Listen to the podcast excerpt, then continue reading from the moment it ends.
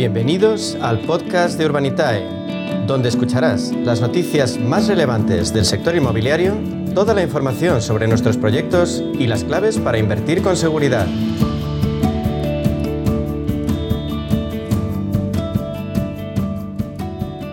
Bueno, pues ahora en nuestro espacio de inversión inmobiliaria de la mano de Urbanitae vamos a profundizar en las claves financieras que nos ofrece el mercado de la inversión inmobiliaria. Y para ello contamos con la presencia de José María Gómez Acebo, director de clientes institucionales en Urbanitae. Vamos a darle la bienvenida. Buenos días, José María. Buenos días, Meli. Buenos días, Meli. Buenos días. Estamos ya muy cerquita, José María, del cierre del año y todo parece indicar que el inmobiliario pues va por buen camino en una clara senda de recuperación. Según el reciente informe, hemos visto varios informes que han dado ahora eh, todas las, agencias eh, del sector inmobiliario, por ejemplo, el informe de JLL sobre las perspectivas de este mercado inmobiliario y dice que la inversión inmobiliaria a escala mundial ha superado los niveles anteriores a la pandemia por la estabilización de las condiciones económicas y el reajuste de la estrategia de los inversores, aunque lo ha hecho de una forma desigual y diferente según las zonas geográficas. Durante el tercer trimestre se invirtió un total de 292.000 millones de dólares en el sector inmobiliario mundial lo que significa que es un 77% más que en el tercer trimestre de 2020. En particular, si nos fijamos en la región de EMEA, la inversión inmobiliaria supera los 68.000 millones de euros. Pero, ¿qué valoración nos haces tú de este balance? Pues sí, parece que, estamos avanzando hacia una recuperación del sector. Eh, las cifras de los como comentas, de los primeros nueve meses han sido muy buenas y hemos llegado a 757.000 millones, que eso representa pues en torno a un 4% más que el anterior récord que se había producido en 2019. Claro, estas cifras hay que cogerlas un poco eh, sin excesivas euforias en la medida en que una parte de esa inversión eh, está recogiendo inversión congelada durante la pandemia y que ha ido volviendo a medida que la actividad económica, y económica mundial se ha ido recuperando. Eh, pero de todas formas, no es solo la confianza, eh, no, es el único factor que impulsa la, nueva confianza que, estamos encontrando a medida que se, se aleja la pandemia, aunque parece que, vuelve, ¿no? Son los bajos tipos de interés y la amenaza inflacionaria lo que están realmente impulsando más el inmobiliario, en nuestra opinión. Luego, la distribución de inversiones, eh, como comentabas, también ha sido en todo caso bastante desigual. En Reino Unido está muy fuerte, hemos visto incrementos del 97% en lo que vea de año y lo mismo está ocurriendo en mercados asiáticos, y en particular, sobre todo en Japón y Corea. Y finalmente, lo que sería la región EMEA, que es Europa, Medio Oriente y África, el volumen de inversión ha repuntado por encima de los 78.000 millones de euros, que es lo que tú habías comentado, que es un 26% interanual más. Y a nivel anual ya llevamos unos 191.000 millones.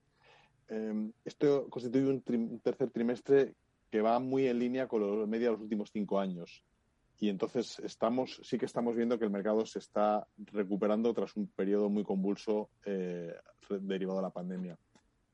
Por otro lado, el sector industrial, logístico y de activos multifamily han también mostrado crecimientos muy buenos, pues subidas del 59 y el 31% respectivamente. Claro, como te he comentado antes, eh, José María, es verdad que, bueno, pues que ahora en estas fechas de cierre del año todas las agencias inmobiliarias dan sus informes. Si ahora nos centramos, por ejemplo, en España, hace tan solo unos días conocíamos también los datos de Kuzman and Walkerfield que va sobre las cifras de inversión inmobiliaria para este año en España y apunta que 2021 cerrará con 10.500 millones en transacciones, un 33% más que en el ejercicio anterior. ¿Qué podemos comentar? Pues son cifras que sí, efectivamente, estamos muy cerca, aunque todavía un poco por debajo de las cifras de 2019, que fueron de 11.630 millones más o menos.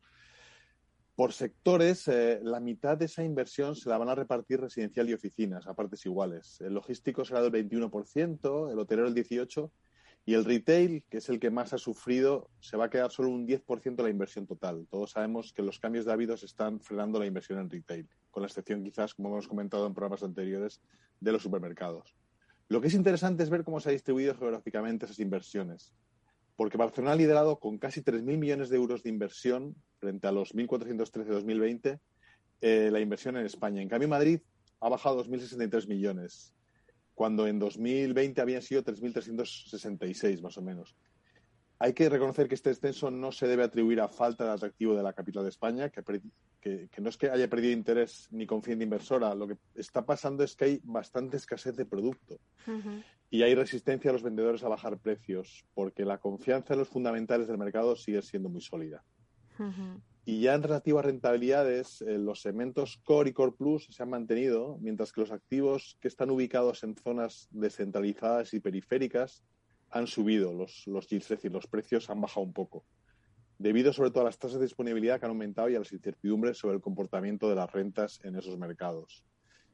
Eh, a nivel de sectores, también el sector logístico es el que más ha cambiado y lo ha cambiado a mejor, con una demanda que está siendo muy robusta, con liquidez y rentabilidades muy atractivas. Y se ha convertido en el objetivo de los principales fondos internacionales en ubicaciones clave, particularmente en el área de Madrid. Bueno, pues la verdad es que de esa falta de producto hemos hablado durante todo este año contigo, ¿verdad? Durante, durante todos los programas, porque es de lo que más adolece ahora mismo también España.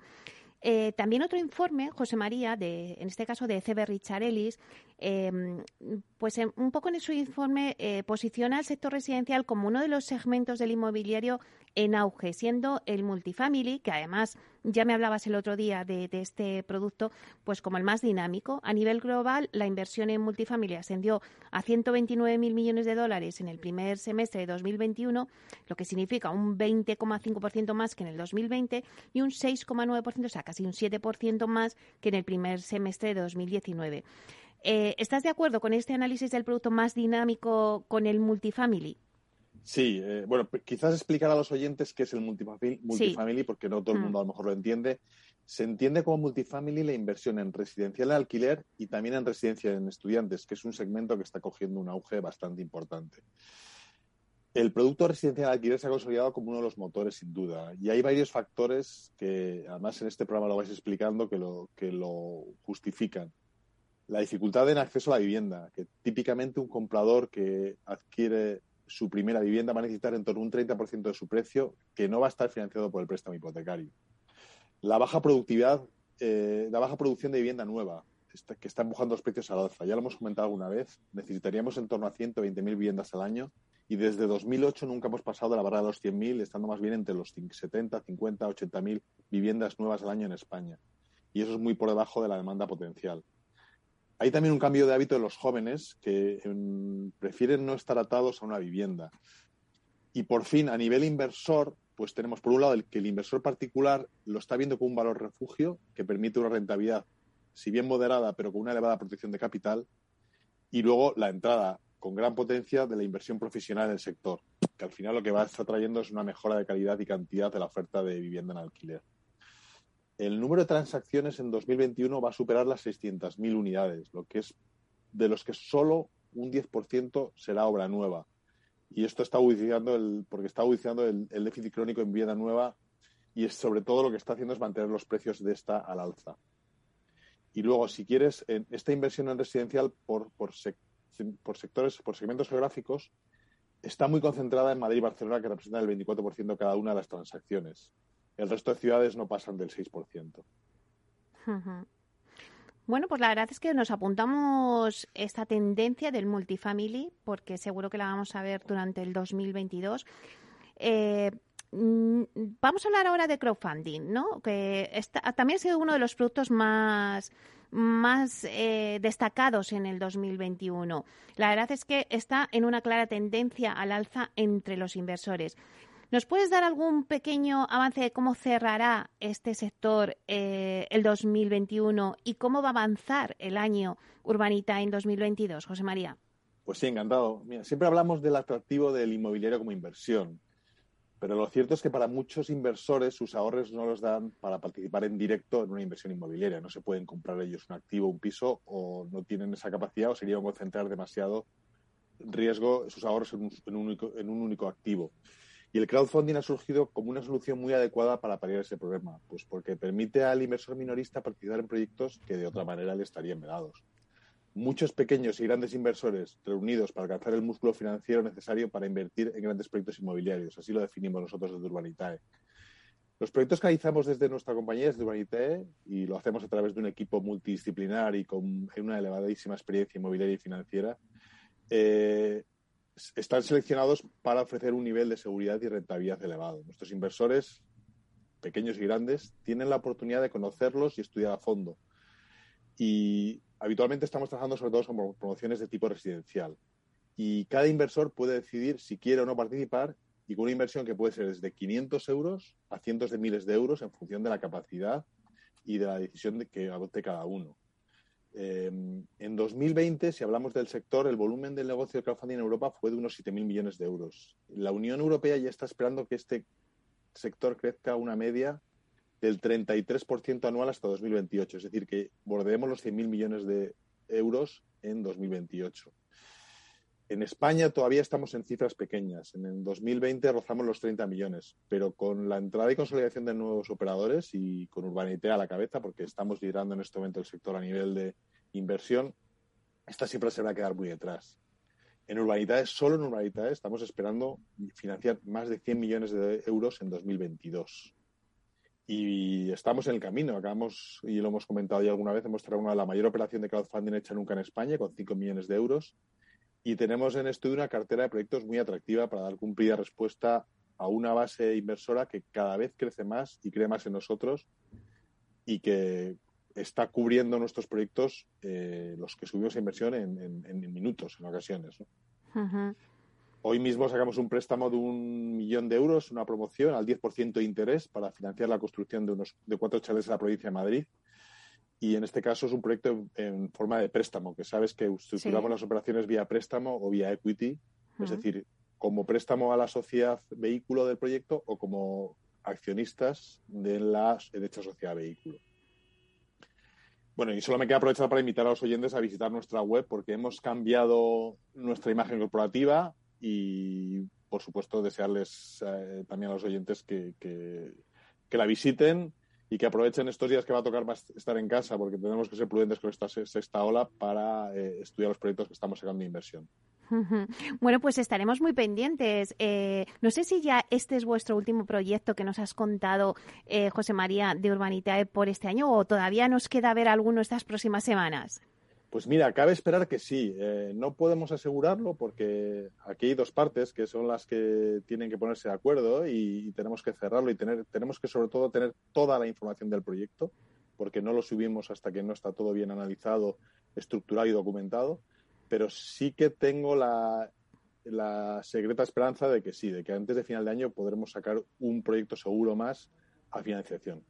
Bueno, vosotros ahí al pie del cañón hasta los últimos días del 2021. Como tiene que ser, sí.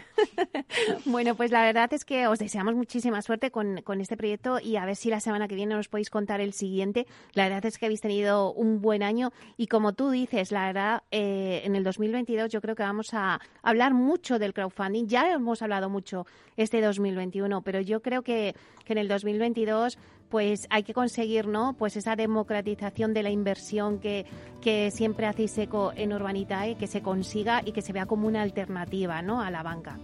Claro que sí, esa es la idea y ese es nuestro deseo y por eso estamos trabajando para ofrecer a nuestros inversores pues, más proyectos, llevamos más de 40, con unos niveles de rentabilidad eh, elevados y con una elevada producción de capital. Bueno, pues muchísimas gracias, José María Gómez Acebo, director de clientes institucionales en Urbanitae por traernos un poco pues estas noticias de, de la inversión en el sector inmobiliario. Muchísimas gracias. Gracias a ti, gracias a todos. Hasta pronto.